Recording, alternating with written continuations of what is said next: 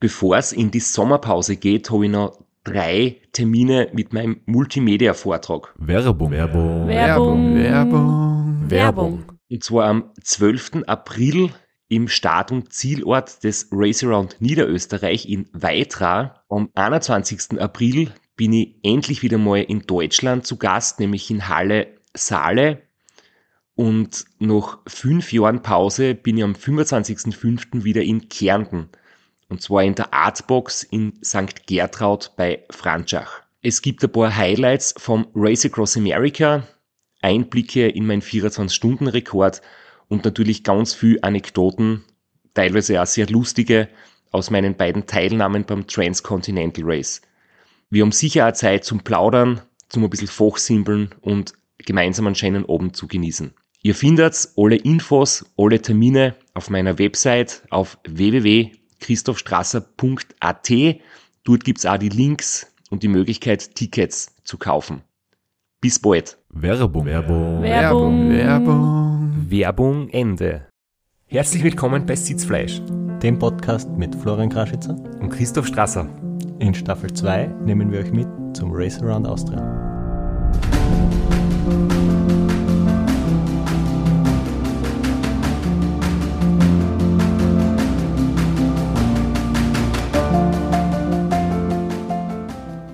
Bevor es aber heute mit der zweiten Staffel von Sitzfleisch losgeht, haben wir mit großer Freude heute erstmals die Möglichkeit, einen Werbepartner zu präsentieren. Und zwar ist es der digitale Versicherungsmanager Clark. Versicherungen sind etwas, mit dem man sich oft ungern beschäftigt, das ein bisschen kompliziert ist oder das nicht wirklich viel Spaß macht. Das ist für mich selbst ganz das Gleiche. Aber aus eigener Erfahrung kann ich sagen, ich denke zum Beispiel zurück an 2009, wo ich beim RAM ausgeschieden bin und drei Tage im Krankenhaus gelegen bin, wo ich dann ein ganzes Jahr braucht habe, um monatlich die Rückzahlungen abzustattern ans Krankenhaus.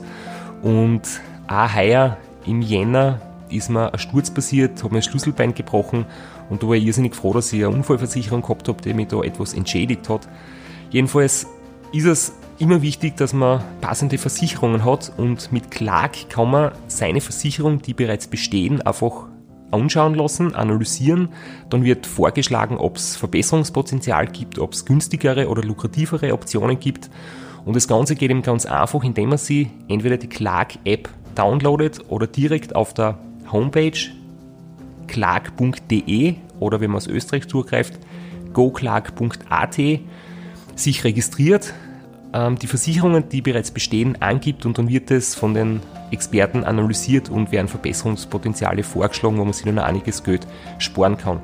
Und das richtig Coole dabei ist, wenn wir unseren Hörern und Hörerinnen einen Gutscheincode mitgeben, der nennt sich nämlich Sitzfleisch.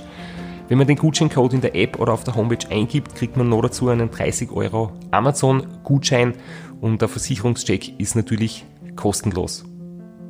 Ja, und wir hoffen, dass damit euch ein bisschen geholfen ist und ihr vielleicht auch noch Verbesserungspotenziale findet.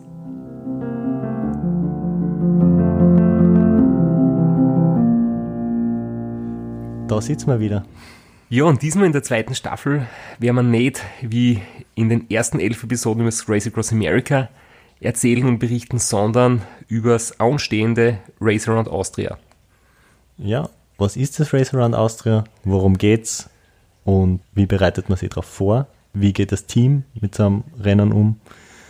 Äh, Das wird alles Thema der zweiten Staffel werden. Ich glaube, das Wichtigste ist, das Race Across America haben wir ausführlich besprochen. Das ist äh, das längste Nonstop-Radrennen, das es gibt. Über knapp 5000 Kilometer quer durch Amerika und es ist ja im Prinzip das angesehenste, das öterste und es hat einen richtig hohen Stellenwert in der ganzen Ultracycling-Community. Aber es hat jetzt in den letzten Jahren immer mehr Rennen gegeben oder es haben sich immer mehr Rennen etabliert. Da hat es zum Beispiel gegeben Race Around Slovenia, Race Around Ireland, Race Across France, Race Across Italy, die Tortur rund um die Schweiz und eben bei uns zu Hause rund um Österreich. Das Race Around Austria. das sich aber ni- nicht nur etabliert hat, sondern in den letzten Jahren wirklich zu dem Vorbereitungsrennen und vielleicht sogar mehr, das einfach neben am Race Across America eins der härtesten, der schwierigsten und aufwendigsten Rennen ist. Und vor allem ist einfach die Stimmung unglaublich. Wir haben, das wird heuer natürlich durch die aktuelle Situation rund um das Coronavirus und um die ähm, Maßnahme, die es gibt, das heißt äh, Menschenansammlungen im Startzielbereich wird es in dieser Ausprägung nicht geben dürfen.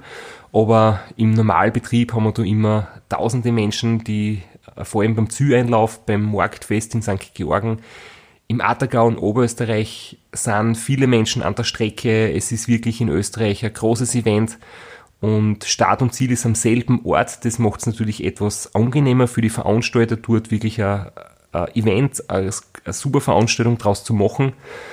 Und das alles spielt einfach mit, dass dieses Rennen einen unglaublich großen Stellenwert hat. Es ist sportlich sehr, sehr anspruchsvoll. Ich bin der Meinung, es ist körperlich gleich anstrengend wie das Race Across America. Mental ist es für die Athleten natürlich weniger anstrengend, weil es halb so lang ist, weil Müdigkeit, Schlafentzug, diese Dinge weniger zum Tragen kommen. Aber ich glaube, in Europa haben wir einfach wirklich das etablierteste und das Rennen mit der besten Stimmung da bei uns in Österreich. Wir sind jetzt ungefähr zwei Wochen vor dem Start. Wir haben letzte Woche ein Team-Meeting gehabt und haben uns da schon ein paar Gedanken drüber gemacht, was auf uns zukommt.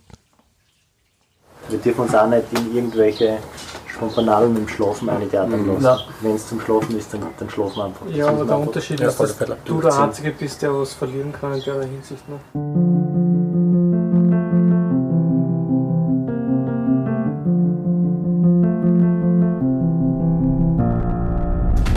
Also die Favoritenrolle liegt natürlich trotzdem bei mir. Das brauche ich nicht abstreichen. Aber andererseits muss ich auch sagen, ich verspüre jetzt da nicht einen großen Druck oder so.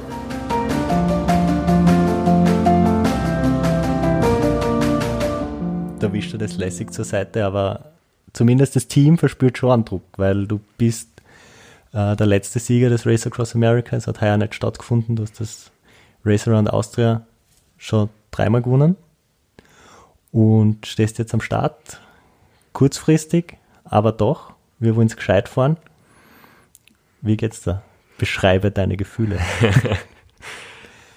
Grundsätzlich bin ich sehr froh, dass es heuer dieses Rennen gibt. Wir haben heuer sehr viel Absagen oder Verschiebungen ähm, hinnehmen müssen. Also die, die ganze Sportwelt ist halt wirklich äh, quasi drunter und drüber umkrempelt worden. Das heißt, dass es so ein lässiges Rennen überhaupt gibt, ist eine riesengroße Freiheit. Nach so langer Zeit, jetzt habe ich eigentlich seit 14 Monaten keinen Wettkampf mehr gehabt und habe aber trotzdem trainiert. Das heißt, ich habe wirklich äh, super Form, bin gut drauf und, und freue mich jetzt wirklich wieder auf eine Möglichkeit, äh, ein super Rennen zu bestreiten. Und Druck verspüre ich keinen. Ich meine, ich weiß, ich bin Favorit und alles andere wäre ja ähm, Realitätsverweigerung, weil jetzt habe ich doch dreimal schon Race und Austria gewonnen, sechsmal Ram, das heißt, das abzustreiten wäre ähm, ein Blödsinn, aber es sind heuer unglaublich viele gute Solo-Starter beim Race und Austritt dabei und ich glaube, wir werden ein sehr, sehr spannendes, hochklassiges und schnelles Rennen erleben. Das Race Around Austria ist 2200 Kilometer lang. Das Konzept ist das gleiche wie beim Ram. Es gibt einen Startpunkt, es gibt einen Zielpunkt, es gibt eine Strecke, die ist für alle gleich. Es ist ein Einzelzeitfahren, es gibt kein Windschattenfahren. Wer die kürzeste Zeit zurücklegt, ist der Gewinner die Gewinnerin.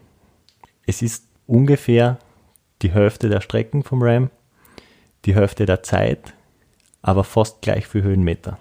Und man hat in dem Zuspieler kurz gehört, die Schlaftaktik, das Schlafkonzept ist ein ganz anderes und teilweise auf die direkte Konkurrenz abgestimmt. Und deswegen auch der Hinweis, dass man trotzdem schauen muss, sein eigenes Rennen zu fahren. Definitiv. Aber trotzdem muss man halt auch jetzt in unserer Situation sagen, dass ich weiß sehr wohl, dass man beim Racing und Austria ausscheiden kann. Ich bin ja 2010 das erste Mal mitgefahren, also bevor die Ram-Erfolge gekommen sind und bin dort ausgeschieden mit einer Lungenkrankheit, eigentlich das gleiche, wie ich es in Amerika 2009 und 2015 gehabt habe. Also es kann durchaus beim Racing und Austria auch dieses Problem auftauchen es ist nicht so, dass ich jetzt, weil ich schon viele Erfolge geschafft habe, dass ich da jetzt mir leichter tun werde, sondern ich habe natürlich Erfahrung, aber es wird genauso hart, es wird genauso anstrengend. Die Höhenmeter sind wirklich brutal. Wir haben beim Race und Austria viel mehr steile Berge als in Amerika. Die Höhenmeter, die Anzahl der Höhenmeter ist ja das eine. Aber ob das jetzt da viele kleine Hügel sind wie beim Ram oder eben wirklich Pässe wie der Großglockner, wie das Kühtei, wie Tiroler Vorarlberger Anstiege in den Alpen, das ist halt schon nochmal eine andere Liga. Und deswegen ist der Respekt natürlich groß, aber ich weiß auch, dass ich da schon sehr oft sehr gut gefahren bin und habe natürlich dementsprechend auch eine Vorfreude und, und weiß auch, dass ich mit dieser Schlaftaktik, die wir auch schon erprobt haben, nämlich keine langen Schlafpausen, sondern nur die Powernaps, dass ich mich da auf euch verlassen kann und dass ihr mich da als Team wieder super gut durchbetreuen werdet. Aus Crew-Sicht äh, möchte ich fast sagen, dass für die Crew ist das Race Around Austria jedenfalls härter. Man fährt mit einer abgespeckten Crew, wir sind nur zu sechs. Und ich glaube auch für die Athletinnen ist nicht, vielleicht nicht härter, aber es ist jedenfalls eine ganz andere Belastung und man geht vom Schlafentzug her genauso an seine Grenzen, weil es ist zwar nur die Hälfte der Kilometer und die Hälfte der Zeit, aber es ist nicht die halbe Schlafzeit, sondern es ist nur ein Drittel der Schlafzeit. Natürlich, da kann jeder seine Taktik sich äh, individuell überlegen. Man kann natürlich mehr schlafen, aber wir haben das halt auch schon ausgetestet. Es geht mit wirklich sehr, sehr wenig. Beim Ram braucht man dann schon in der zweiten Hälfte die Pausen, die länger sind. Länger heißt jetzt eine Stunde, aber das Race Austria sollte mit äh, Powernaps von 20 Minuten gehen. Nur, jetzt muss ich gleich ein bisschen einen Riegel vorschieben, bevor wir dazu sehr ins Detail gehen. Die Aufnahmen machen wir jetzt vor dem Rennen und wir haben heuer wirklich stark besetztes Rennen. Das heißt, wir werden uns ein paar taktische Details vielleicht zurückhalten, oder weil auch unsere Konkurrenten und die Teilnehmer aus Deutschland könnten sie den Podcast anhören und die verstehen auch unseren Dialekt. Das hoffen wir. Wir wollen ja die ganze Dachregion erschließen. aber eben ein paar, ein paar taktische Finessen, die besprechen wir dann nach dem Rennen ganz genau. Aber ich glaube, was für euch als Betreuercrew jetzt auch noch ganz entscheidend ist, ich meine, das war für mich natürlich auch ein Thema, aber es ist jetzt alles sehr kurzfristig, weil eigentlich waren ja geplant 2020 ganz andere Dinge und Racer und Austria Teilnahme haben wir eigentlich erst vor einem Monat so wirklich unter Dach und Fach gebracht und fixiert. Und ich habe mir zuerst schon ein bisschen Sorgen gemacht. Ähm, es haben ein paar aus unserem Team keine Zeit gehabt oder schon Urlaubspläne gehabt oder waren zu kurzfristig einfach nicht verfügbar. Und dann hat sich schlussendlich doch das ergeben, dass wir ein super gutes Betreuerteam haben mit viel Race Across America Erfahrung. Und ich muss mir eigentlich, oder ich darf mich wieder auf euch verlassen, obwohl das jetzt ja kurzfristig war. Werbung. Werbung. Werbung. Werbung. Werbung. Flo, bist du auch schon so aufgeregt, wenn du an den April denkst? Jedenfalls. Äh, wenn du das gleiche meinst wie ich, dann bin ich schon sehr voller freudiger Erwartung. Voriges Jahr haben wir erstmals einen Live-Podcast gehabt und weil das einfach so ein super schöner Abend war, werden wir das wiederholen. Und zwar dieses Mal im Zuge des Neusiedlersee Radmarathons in Mörbisch. Ja, und zwar werden wir uns am Freitag, dem 19.04. im Strandhaus Mörbisch die Ehre geben und mit einem unglaublichen Überraschungsgast äh, einen Live-Podcast aufnehmen. Also allein schon wegen dem Gast bin ich so nervös. Ich hoffe, dass du nicht dich ins Publikum setzt äh, und zuhören willst, aber ich muss sagen, der, der, Gast ist wirklich grandios und ich würde sagen, wir hören einfach einmal, was er zu dem Ganzen sagt. Hallo, Johnny Holland hier. Heute stehe ich natürlich wieder am Start beim Neusiedlersee Radmarathon. Immer ein Highlight des Jahres. Nebenbei bin ich auch live beim Podcast beim Neusiedler Radmarathon. Es wird mich natürlich riesig freuen, wenn ihr live dabei seid und dass wir vielleicht kurz über ein paar Höhepunkte aus meiner Karriere reden können. Sehen wir uns dann. Wer die legendäre Stimme noch nicht erkannt hat, das war Johnny Hogerland, legendärer Fahrradprofi und Pensionsbetreiber in Kärnten. ja, und noch unter anderem dreimaliger Teilnahme oder Finish bei der Tour de France, jetzt auch im, in der Radmarathon-Szene sehr erfolgreich und sehr umtriebig. Und ja, wir freuen uns sehr, dass wir mit ihm äh, den Abend gestalten können. Und natürlich haben wir auch was zu gewinnen. Und zwar gibt es für zwei Personen jeweils ein Ticket und einen Startplatz für entweder Zeitfahren oder Radmarathon. Zeitfahren ist am Samstag, Radmarathon am Sonntag. Das heißt, es sind zwei Tickets, zwei Startplätze und gewinnen tun die, die folgende Frage richtig beantworten. Wie viele Tage ist Johnny Hogerland bei der Tour de France 2011 im rot-weiß gepunkteten Bergtrikot unterwegs gewesen? Schickt uns eine E-Mail an sitzfleisch.christophstrasser.at. Wir freuen uns auf eure Teilnahme, wir freuen uns auf äh, den Live-Podcast im Strandhaus und vor allem auf unsere Teilnahme, weil wir beide haben auch eine Startnummer und werden Samstag beim Zeitfahren dabei sein. Ja, und werden uns wieder mal mit den Besten der Szene messen. Du wahrscheinlich ein bisschen kompetitiver als ich, aber ich freue mich immer wieder, wenn ich mir aufs Zeitfahrrad setzen kann. Heuer bin ich ohne Scheibe am Start, weil du meine Scheibe ja verkauft hast. Vielleicht können wir nur in der Leihgeschäft einfällen. Werbung. Werbung. Werbung. Werbung. Werbung Ende. Auch meine Pläne sind kurzfristig ziemlich über den Haufen geworfen worden. Ich habe eigentlich schon geplant mit dem 1000 Kilometer Versuch in Colorado. Jetzt muss ich leider mein Visum für die USA verfallen lassen. das findet nicht statt. Aber äh, das ist der Vorteil deiner jahrelangen Erfahrung. Du hast einen Riesenpool an Betreuer und selbst so kurzfristig finden sich sechs sehr erfahrene Betreuer und ich habe da überhaupt keine Bedenken. Das sind alles Veteranen, die kennen sie alle aus. Da ist viel RAM-Erfahrung, da ist RA-Erfahrung dabei. Das ist der Vorteil, wenn man so lange im Geschäft ist. Du hast eh schon kurz angesprochen, eigentlich habe ich für das Jahr einen ganz großen Traum verwirklichen wollen und ein großes Ziel vor Augen gehabt, nämlich 24 Stunden und 1000 Kilometer. Das ist eine absolut unglaubliche Zahl, auch für mich selber. Ich habe da eigentlich schon seit vielen Jahren, wahrscheinlich sind schon zehn Jahre, dass ich das irgendwie den Gedanken so im Hinterkopf mittrage und mir immer gedacht habe, das ist überhaupt nicht möglich.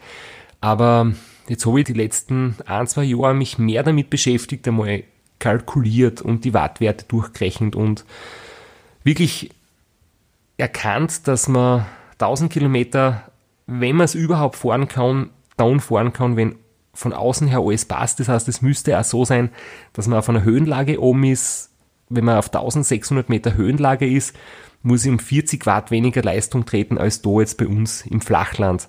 Das heißt, ich brauche einen Schnitt von 41,7 kmh und statt 280 Watt, wie bei mir zu Hause, müssen die nur 240 Watt treten über 24 Stunden. Das traue ich mir zu, das ist sicher nicht unrealistisch. Und das Ganze drumherum, das eben auf einem Hochplateau in Colorado zu machen, auf so einem Autorennstrecken oval mit einer Meile, ist halt jetzt aktuell nicht möglich. Reisefreiheit ist nicht gegeben, nach USA einzureisen, dort sowas auf die Beine zu stellen, ist momentan einfach nicht umsetzbar und deswegen das Ziel auf nächstes Jahr verschoben und jetzt kurzfristig beim Race Round Austria zugesagt. Ja, und die Strava Community in Colorado atmet da auf, weil der Pikes Peaks äh, Segment, das hole ich mir dann erst nächstes Jahr und nicht schon heuer. ja, die Leute können einmal durchschnaufen, bevor der Flo die, die Coms holt. okay, aber du hast es schon angesprochen, also du bist voll im Training, du hast die konzentriert, fokussiert auf diesen Rekord vorbereitet. Der wäre im September gewesen. Jetzt hat sich dein Saisonhighlight um einen Monat vorverlegt, aber du bist gut im Soft. Ja, also wir haben ja im Prinzip schon im Laufe des Jahres erahnt, dass das äh, vielleicht schwierig werden wird oder dass man sie vielleicht am Plan B zurechtlegen sollte. Das heißt, ich habe schon ein paar Wochen länger mit dem spekuliert, dass ich vielleicht rund um Österreich dabei bin. Aber die Trainingsplanumstellung war jetzt noch nicht so gravierend, weil ich bin sowieso gut drauf und ob man jetzt da quasi den Saisonhöhepunkt einen Monat früher oder später ähm, anpeilt, war jetzt nicht die große Umstellung und auch von, die, von den Trainingsmethoden war es jetzt nicht so viel was anderes, weil der Versuch oder das, die Arbeit, die Leistungswerte etwas in die Höhe zu bringen und gleichzeitig die Langzeitausdauer zu trainieren, das war der Plan für die 1000 Kilometer und ich denke, das ist eine ganz eine gute Trainingsmethode gewesen jetzt für, für das Racing und Austria. Also etwas mehr Intervalle als in den letzten Jahren, etwas weniger ganz lange langsame Ausfahrten, aber das, was ich die letzten Jahre schon an Kilometer in die Viers habe, die Ausdauer ist sicher, die Basisausdauer ist sicher gut genug auch für vier Tage statt nur einen Tag. Ja, also während meine Vorbereitung, vielleicht nur mit der Einschränkung, dass ich mehr daheim trainiert habe und nur ein paar Tage äh, in Kärnten war, um mir so die Strecke im Lesachtor und am Großglockner anzuschauen, eigentlich so verlaufen ist wie gewohnt. Wie war die Vorbereitung, Flo, für dich? Weil du hast jetzt ja eine große Aufgabe vor dir. Ja, Flo, jetzt hast du vom Praktikant zu Vize-Teamchef alles, alles durch. Alles durch. Äh, Ultracycling durchgespielt.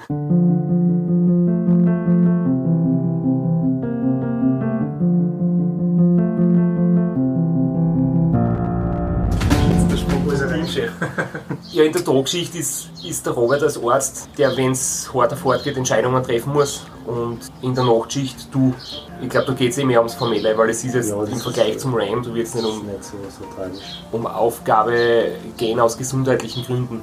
Das sollte normalerweise nicht passieren. Aber es kann viel passieren, es kann scheiße laufen. 2010 haben wir das Problem gehabt mit Lungenödem und Ausscheiden beim Racing und Austria. Aber ich glaube, dass wir da jetzt besser vorbereitet sind.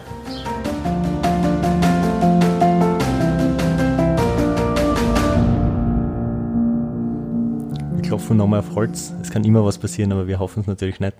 Ähm, ja, ich habe mich jetzt nicht monatelang vorbereitet. Ich habe mich mein Leben lang vorbereitet. Meine ganze Karriere im Ultrasport hat hingezielt auf diesen einen Moment, endlich Teamchef. Ich bin mir sicher, dass du jetzt diese Rolle perfekt übernehmen wirst. Jetzt ist deine Zeit gekommen, etwas mehr Verantwortung zu übernehmen und Entscheidungen zu treffen und das Strasser-Team durch dieses Rennen durchzuführen. Ich habe schon angesprochen vorher, wir haben gesagt, es ist fürs Team härter, aber es kommt einem Zuspieler kurz aus, ich habe es natürlich runtergespielt, aber es ist, es stimmt schon so, die Rolle des Teamchefs ist da nicht so wichtig. Es gibt weniger zu koordinieren. Es ist nicht so viel Kommunikation mit der Rennleitung. Es sind zwei Dreier-Teams eigentlich nur. Es gibt nur eine Tag- und eine Nachtschicht. Die Schicht, die gerade nicht im Pacecar sitzt, fährt mit dem Wohnmobil selbst. Ähm, da ist sehr viel mehr Teamwork gefragt und weniger Top-Down. Da gibt es weniger Entscheidungen zu treffen. Da muss man sie immer gemeinsam koordinieren. Also du hast jetzt Wohnmobil gesagt, wir haben ja kein Wohnmobil, sondern das ist eher so, ähm, wir haben eigentlich zwei größere Autos, so in der Größenordnung von einem VW-Bus und eins verwenden wir halt sozusagen nicht als Wohnmobil, aber das, wo man sich auf eine Isomatten am Boden im Auto hinlegt oder vor das Auto hinlegt in die Wiesen oder wo ich dann auch die kurzen Powernaps drinnen mache. Aber wir nennen es Wohnmobil, damit wir uns auskennen. In Wirklichkeit ist es nur ein gleicher Bus wie das zweite Auto. Es ist eine Funktionsbezeichnung, aber keine Beschreibung. Es stimmt natürlich, das ist Teil dessen, was es für die Crew so hart macht. Man hat zwei kleine Minivans, Kleinbusse, Neunsitzer.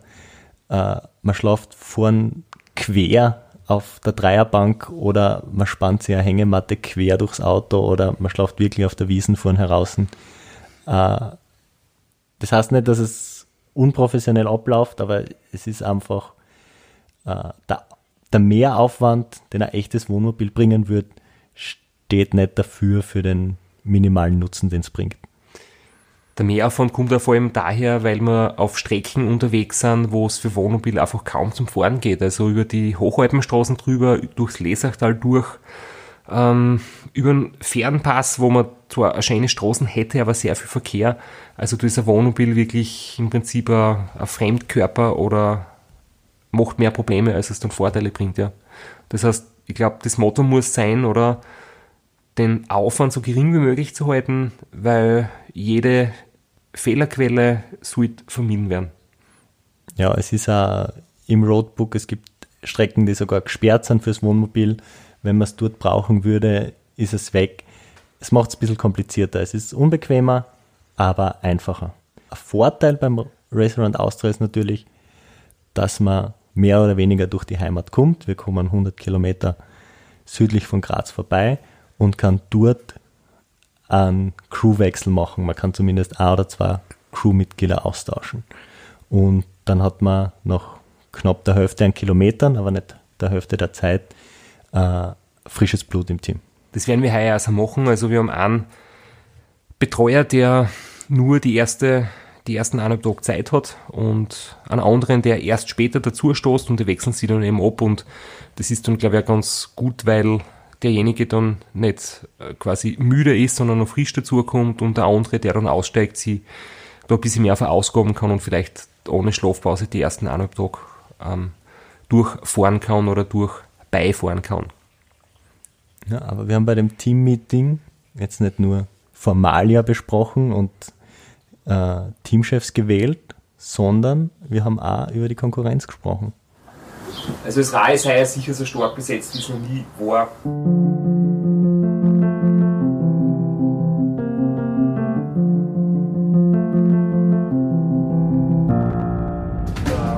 Rainer Steinberger wollte Ram fahren, ist also super in Form, hat voriges Jahr gewonnen in einer super Zeit und ist Titelverteidiger und wollte Ram fahren. Das heißt, der ist immer sicher eher ein Favorit, hin und her ist wurscht, aber der ist sicher top drauf. Also der wird definitiv deutlich unter 4 Top fahren.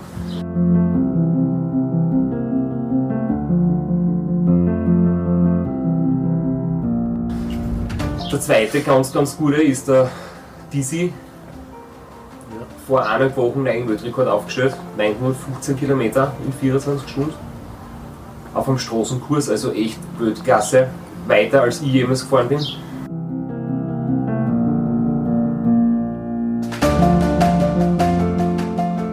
Deinem Zuspieler waren jetzt nur zwei, aber wir haben natürlich noch andere Athleten auch im Auge.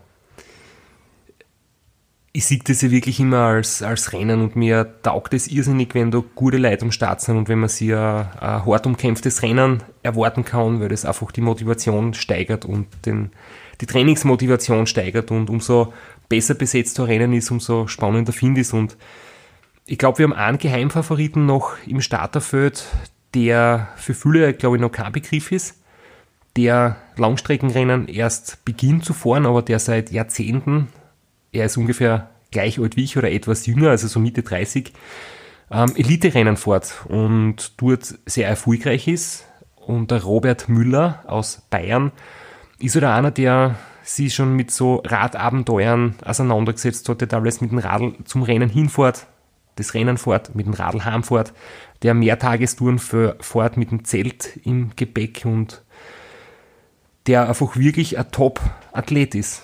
Und der jetzt sogar durch Corona-bedingte Absage vieler Rennen heuer auf die Langstreckenrennen umgestiegen ist und bei seinem ersten Rennen schon ganz gut dabei war. Ja, das war das Unsupported Race Across the Dolomites. Und er, ist, er hat nicht nur die Unsupported-Wertung gewonnen, sondern er wäre sogar in der Supported-Wertung, hätte sogar in der Supported-Wertung den zweiten Platz belegt. Ja, also das sind ca. 600 Kilometer. Man hat da ungefähr 16 Alpenpässe durch die Dolomiten in Italien und in Südtirol. Und er war schneller als Edi Fuchs, der insgesamt Dritter geworden ist, wobei der Robert Müller eben ohne Betreuerteam gefahren ist. Das vor allem in der Nacht, ohne ordentliches Licht vom Auto dahinter, die Berge bergab. Ähm, man muss sie umziehen, man hat natürlich irgendwie ein Verpflegungsproblem. Ähm, bei dem Rennen hat man nur bei der Rennleitung vorher bei zwei Checkpoints eine Tasche deponieren dürfen. Das heißt, er hat irgendwie Verpflegung ähm, bei ein paar hundert Kilometer zurücklegen können, der er dann bekommen hat, wie er durchgefahren ist. Aber ohne Team einen zweiten Platz zu belegen bei so einem schweren Rennen ist wirklich ein traumhafter Einstand. Und ich denke, dass der Robert nicht nur Geheimfavorit ist, sondern ganz, ganz große Chancen hat oder einfach top drauf ist und wir vor allem auch nicht wissen, wie seine Taktik sein wird. Ja, was wir schon wissen aus der Vergangenheit ist, dass guter Radfahrer allein zu sein, das reicht nicht. Man braucht da ein bisschen Erfahrung im Ultrasport. Man kann sich viel abschauen von den anderen, aber man muss auch seine eigenen Erfahrungen machen. Aber wir haben da jedenfalls drei Top-Athleten am Start, einen vermeintlich Unbekannten, ein unbeschriebenes Blatt und zwei sehr erfahrene, sehr schnelle Athleten. Zum Ralf Diseviskur möchte ich auch noch sagen, der hat jetzt eben diesen Weltrekord geschafft vor ähm, einigen Wochen, also das wird dann circa ein Monat vom Racing und Austria sein. Er ist 915 Kilometer gefahren auf einem abgesperrten Straßenkurs rund um einen Stausee in Luxemburg Und es war genau diese Kategorie, nämlich Outdoor Track, wo ich ja den Weltrekord machen wollte, den ich aber ja auf nächstes Jahr verschiebe. Und das ist schon eine Wahnsinnsleistung. Also 915 Kilometer sagt, dass er wahnsinnig gut drauf ist. Er ist beim Racer und Austria schon Zweiter gewesen, beim Race Across America Zweiter.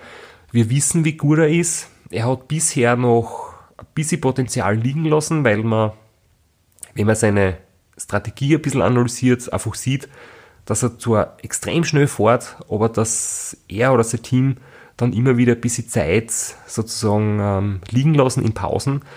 Aber ich denke, ein besserer Radlfahrer zu werden, dauert viele Jahre.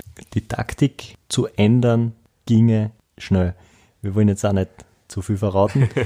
Und das ist jetzt nur der Blick von außen. Wir wissen natürlich nicht, was da wirklich abgelaufen ist, aber aus den vergangenen Ergebnissen haben wir das so abgelesen, dass Luft nach oben ist in der Länge der Pausen. Das ist unser Eindruck dazu, aber auf der Straße macht dem keiner was vor und das ist er richtig schnell. Und ich gehe sicher davon aus, dass er eine bessere Strategie haben wird und dass er ein ganz, ganz harter und ebenbürtiger Gegner sein wird. Und auch der Rainer Steinberger hat letztes Jahr gewonnen in unter vier Tagen. Das ist so beim Racer und Austrian wie so die, die, die Schallmauer, wenn du unter vier Tagen fährst, dann ist es richtig gut und richtig schnell. Und meistens sind eben die Sieger an die vier Tage oder knapp drunter. Und der Rainer hat auch das Jahr davor aufgeben müssen, wo er am letzten Tag völlig entkräftet und hat den Schlafentzug ähm, Tribut zollen müssen, ist ähm, am Rückweg aus Vorarlberg auf die letzten irgendwie 200 Kilometer hat er dann aufgeben müssen. In Führung liegen damals schon und ich glaube, wenn du den Rückschlag so verkauft hast, daraus lernst, im nächsten Jahr das Rennen, er hat deutlich unter vier Tagen gewonnen, dann hast es einfach, er hat viel dazu gelernt, er ist ein intelligenter Fahrer und er wird wahrscheinlich heuer sicher noch ein bisschen was zulegen. Kurz möchte ich ansprechen, dass die Damen heuer in allen Kategorien, von der Challenge bis zum Ra Ultra, sehr stark vertreten sind. Überall top besetzt. Und besonders hervorheben nochmal die Nicole Reist, die wir aus der vorigen Staffel schon ein paar Mal erwähnt haben, die immer wieder bei den Top-Männern dabei ist, von der man auch einen schnellen Start erwarten kann. Das Problem beim Race Around Austria ist ein bisschen, dass die Damen einen ganzen Tag vorher starten und wir werden sie auf der Strecke wahrscheinlich nicht sehen. Weil du jetzt gerade gesagt hast, die verschiedenen Distanzen, ich glaube, das haben wir noch äh, erwähnt, äh, noch nicht erwähnt oder noch nicht deutlich hervorgehoben. Es gibt beim Race Around Austria die lange Strecke, das ist die Solo Extreme Strecke, die gibt es über 2200 Kilometer, entweder als Solofahrer, als Zweier- oder Vierer-Team. Die kürzere Variante ist das Race Rund Austritt 1500. Da fährt man quasi über den Großglockner, lässt dann Tirol Vorarlberg aus und fährt über Zell am See und direkt wieder nach Oberösterreich zum Ziel. Und die kürzeste Variante ist die Race Rund Austria Challenge mit 550 Kilometer, wo man rund um Oberösterreich fährt. Und das ist eben die mittlerweile die Disziplin, wo die meisten Teilnehmer sind. Aber wenn wir beim Thema Konkurrenz sind, möchte ich nochmal kurz einen Kontext zum, zum ersten Einspieler herstellen. Wenn ich sage, wir sollen uns bei der Schlafstrategie in nichts eintheatern lassen, dann meine ich damit, dass man beim Race Around Austria viel mehr als beim Ram mit der Schlafstrategie auf die Gegner reagieren kann oder den Gegnern was vorlegen kann. Und wir sollen aber trotzdem natürlich nicht zu sehr auf die Gegner schauen. Wir haben das immer im Blick, die Konkurrenz, aber bei der Schlafpause müssen wir konservativ bleiben und auf uns selber schauen, beziehungsweise auf dich schauen, auf deine Müdigkeit, auf deinen Zustand und nicht uns zu sehr unter Druck setzen lassen oder zu sehr irritieren lassen von anderen Strategien. Vor allem ist es beim Race Round Austria ganz speziell, weil da kann man seine Stärken, glaube ich, ganz anders ausspielen wie beim Ram. Es wird der erste Teil des Rennens recht schnell sein. Da fahren wir ähm, flochere Passagen. Es gibt so das Mühlviertel und das Südburgenland und die Weinstraße in der Steiermark, wo es viele Höhenmeter gibt. Aber generell ist es ein schnelles Terrain mit viel Ebenen und geraden Passagen. Da sind natürlich Zeitvorspezialisten, so wie ich einer bin, oder der Ralf die Seviskur, sicher im Vorteil. Und der zweite Teil ist eigentlich nur mehr Berg. Du hast so viele Höhenmeter drinnen, du hast so schwere Berg drinnen, das heißt, du kannst ja Bergspezialisten natürlich wieder Zeit zurückholen. Und da ist dann natürlich die Frage, wie man sie zu Beginn einen Vorsprung auserfahren und das dann über die Berge retten, wie man sie für die Berge ein bisschen Kraft aufsparen. Also das ist nochmal ganz eine andere Facette wie in Amerika, weil du quasi in Amerika die schwierigsten Passagen zu Beginn hast und hinten außen wird es dann eher ein bisschen monoton und du wirst einfach zum Durchhalten und beim Race Around Austria hast du am Anfang unter Anführungszeichen das Einfachere und es wird gegen Ende hin eigentlich immer, immer schwieriger. Und das Spezielle am Ra und der ersten Phase des Rennens, das merkt man daran, dass die erste Schlafpause in den bisherigen Teilnahmen zwischen Halbenrhein und Fack am See stattgefunden hat. Das sind fast 230 Kilometer und irgendwo dazwischen war immer die Schlafpause. Also man merkt, dass man da viel weniger planen kann und viel mehr auf den aktuellen Zustand reagieren muss. Ja, das ist eben auch das äh, Spezielle beim Race and Austria. Wir haben auch immer unterschiedliche Startzeiten. Also ich habe schon Jahre gehabt, ich bin 2014, 15 und 16 dreimal im Solo gefahren, wo ich dann auch gewonnen habe und es war jedes Mal die Startzeit etwas anders. Das heißt, man kann entweder um 8 in der Früh oder um 8 am Abend starten. Und dann ist man natürlich nach 36 Stunden entweder in der Früh oder am Abend. Das heißt, ich kann eigentlich noch gar nicht, ich kann nicht jetzt auf die letzten Jahre sagen, wir machen es ganz gleich, weil wir starten zum Beispiel heuer 12 Stunden später von der Tageszeit her als das letzte Mal und dementsprechend wird einem früher oder später die Müdigkeit kommen. Ja, und wir werden uns aber auch nicht darauf festnageln, wenn wir die schon in Neusiedl brauchen, die Schlafpause, weil wir irgendwann in der finsteren Nacht dort sind und müde und du müde bist, dann legen wir die dort nieder. Also da merkt man, dass das nicht so exakt planbar ist wie beim RAM. Und das Wetter ist auch so ein Faktor. Beim Race Across America warst du, die ersten zwei Tage wären brutal heiß. Du hast du eine Wüste, die du durchquerst. Dann warst du in die Rocky Mountains, wird die Luft dünn und es wird kalt sein. Und im Mittelteil werden Unwetter sein und es wird immer wieder mal regnen.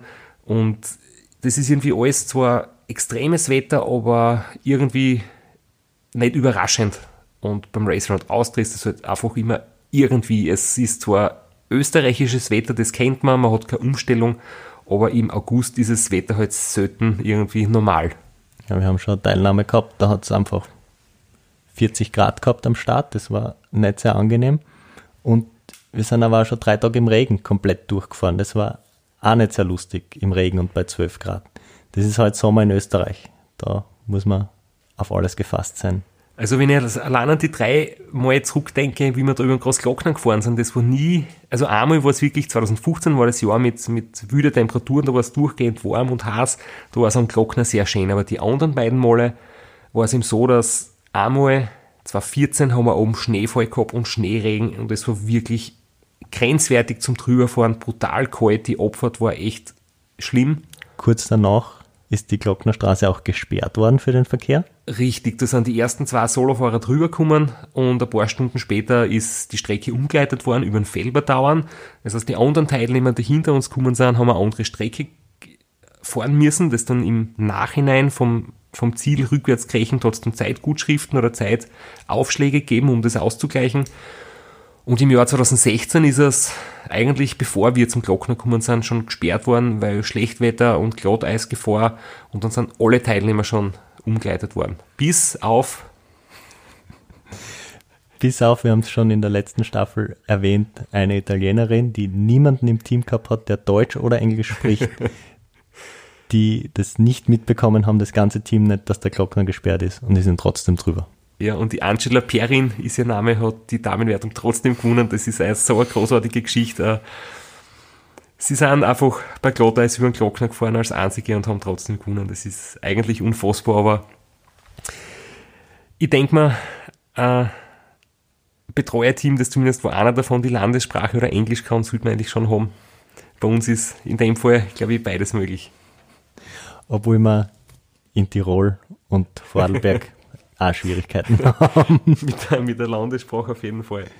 Na, aber wir haben jetzt äh, zwei Themen angesprochen, die das Ra vom RAM unterscheiden. Das ist einerseits die Schlafpause und ähm, die Streckenführung, wo teilweise der Glockner rausgenommen wird.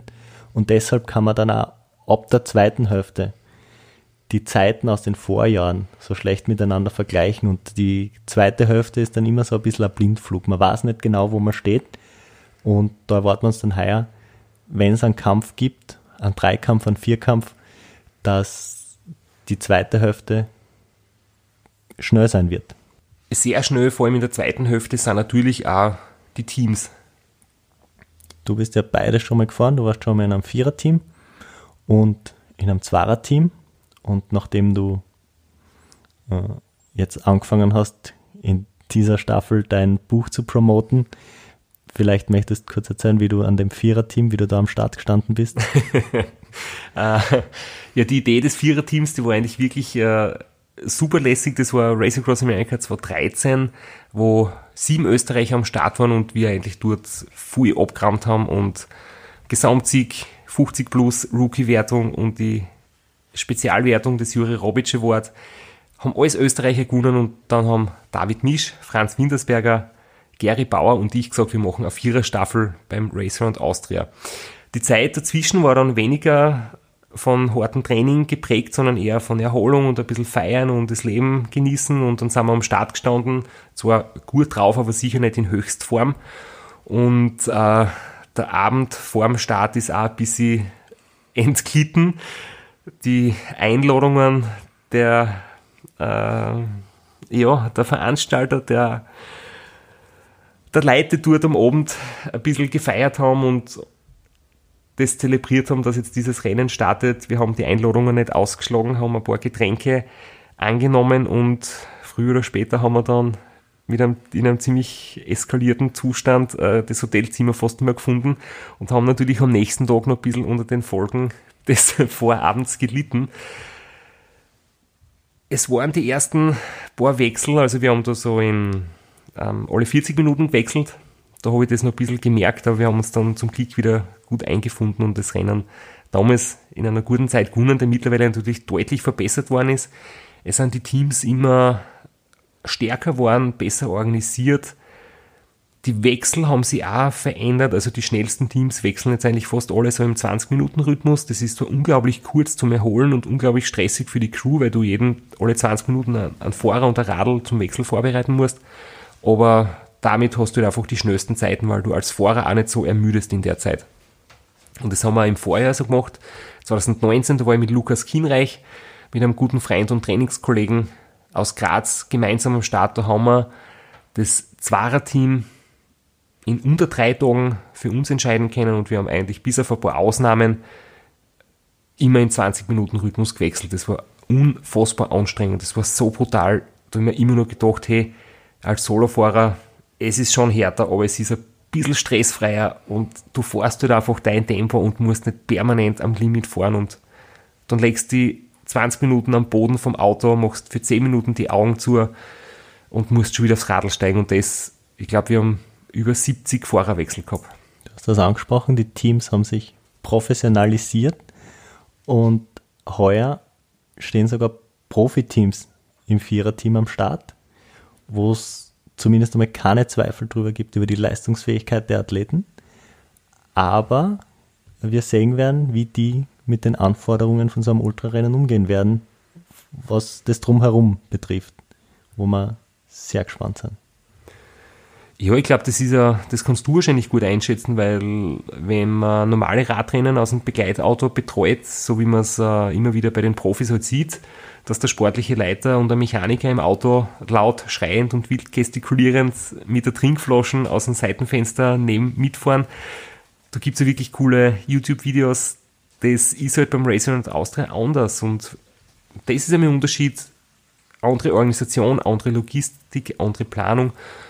Und vor allem die Profiradlfahrer müssen dann in der Nacht bergab fahren, nach 20 Minuten Schlaf mitten in der Nacht oder um 4 in der Früh sie aufs Radl setzen, haben vielleicht nicht die ähm, Bedingungen, die sie sonst gewohnt sind, kein Quartier, können nicht so gut schlafen, sondern haben nur einen Schlafsack im Auto, ähm, irgendeine Verpflegung unterwegs. Also das wird, glaube ich, eine Riesenumstellung sein für sie. Ja, trotzdem erwarten wir natürlich eine Top-Zeit, weil auf der Straße sind sie sicher top. Ja, wir sind wirklich sehr gespannt. Also mal äh, direkt so ein Vergleich, das wird sich sehr oft gewünscht. Was kennen Ultraradl-Spezialisten und Radlrennprofis wirklich, wenn sie gegeneinander antreten bei so einem Rennen, wer klassiert sie wie, wie schnell sind die Profis wirklich. Sie sind körperlich fitter als viele, aber sie haben in anderen Punkten natürlich weniger Erfahrung. Also es wird wirklich spannend und soweit wir jetzt davon wissen, ist das Team Vorarlberg Sentig dabei, das Team Felbermeier, aber wir haben es jetzt noch nicht schwarz auf weiß auf der Starterliste gesehen. Also wie das jetzt kurzfristig mit anderen Pro-Tour-Rennen dann abgestimmt wird, das werden wir dann eigentlich erst an der Startlinie sehen. Wir stehen jetzt zwei Wochen vorm Start. Die Folge wird veröffentlicht kurz vorm Start. Das heißt, was sind die Ziele? Was erwarten wir uns von dem Rennen? Ja, wir erwarten uns, glaube ich, alle das Gleiche. Also das muss ja auch so sein, dass wir als Team ein gemeinsames großes Ziel haben. Das werden wir uns vor dem Start nochmal ähm, gut ausreden, aber was definitiv klar ist, dass mein Ziel ist, dass wir alle unsere beste Leistung bringen, dass ich das abrufen kann, was ich die letzten Monate trainiert habe, dass ich eine richtig gute Leistung bringe und ich denke, das Rennen, wenn das Wetter passt, kann man in dreieinhalb Tagen fahren. Weil die schnellste Zeit bisher war drei Tage 14,45, das war ähm, unsere Zeit von 2015. Da war ich aber in der ersten Hälfte des Rennens immer zwei Stunden langsamer als das Jahr davor. Und erst am Schluss habe ich so richtig auftrat und 2014 haben wir von vornherein viel Regen gehabt. Da habe ich natürlich schneller fahren können, weil es nicht so heiß war.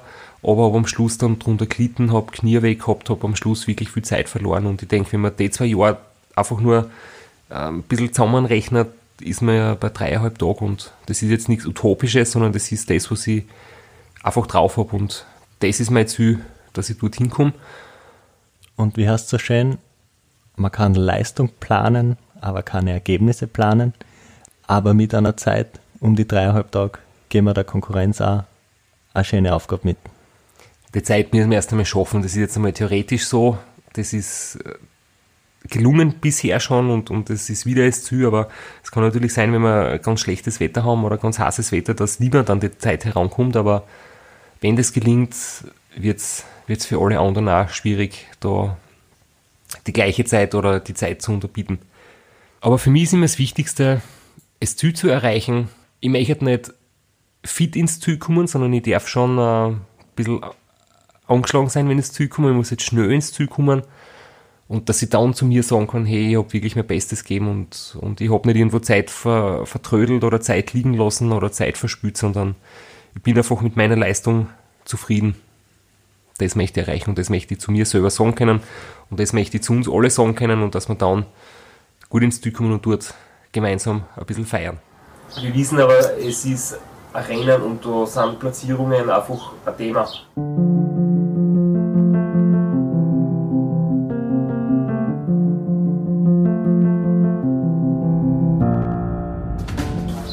Ja, aber es ist halt, glaube ich, schon eine Tatsache, dass wir in den letzten 5, 6 Jahren schon Rennen gefahren sind, aber halt, muss man schon sagen, halt ein bisschen konkurrenzlos waren. Mhm. Das letzte Mal, wie du Konkurrenz gehabt hast, war es halt schon ein bisschen eine Zitterpartie, ne? Ja, bis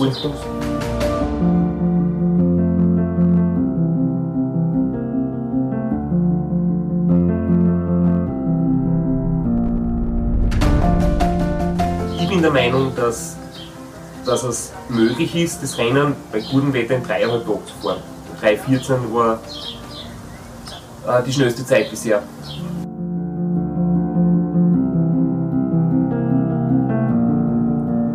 Wir werden das Rennen wieder auf allen deinen Kanälen begleiten, live begleiten. Es wird Live-Einstiege geben. Das Podcast-Gerät wird auf On sein. Wir werden nach dem Rennen vielleicht ein paar gute Zuspieler in einer Top-Qualität haben. Folgt uns, schaut euch das Rennen an und benutzt die Hashtags Jawohl und Sitzfleisch. Wir freuen uns schon auf eine unglaublich lässige Herausforderung, auf ein spannendes Rennen. Wir werden vom Rennen berichten. Ich bin auch gefragt, ob du wieder Livestreams machst, weil das wollen die Fans sehen. Sie wollen dich sehen und hören, wenn du da unterwegs äh, das Handy einschaltest. Das werden wir machen, aber wir sagen es gleich vorweg. Es ist ein Rennen mit viel Stressfaktoren, es ist teilweise viel Verkehr, es ist viel zum Navigieren. Es steht im Vordergrund, dass wir ein gutes Rennen abliefern und wenn es zugelassen wird, wenn sich die Zeit ergibt, dann schalten wir einen Livestream ein und das Podcastgerät. Aber wir werden jetzt nicht eine Medienkampagne draus machen, dass das Sportliche dann drunter leidet. Genau, es ist anders als das Race Across America. Es ist viel weniger Zeit für Medienarbeit. Und wir werden im Rahmen unserer Möglichkeiten als Sechs-Mann-Crew so gut wie möglich darüber berichten.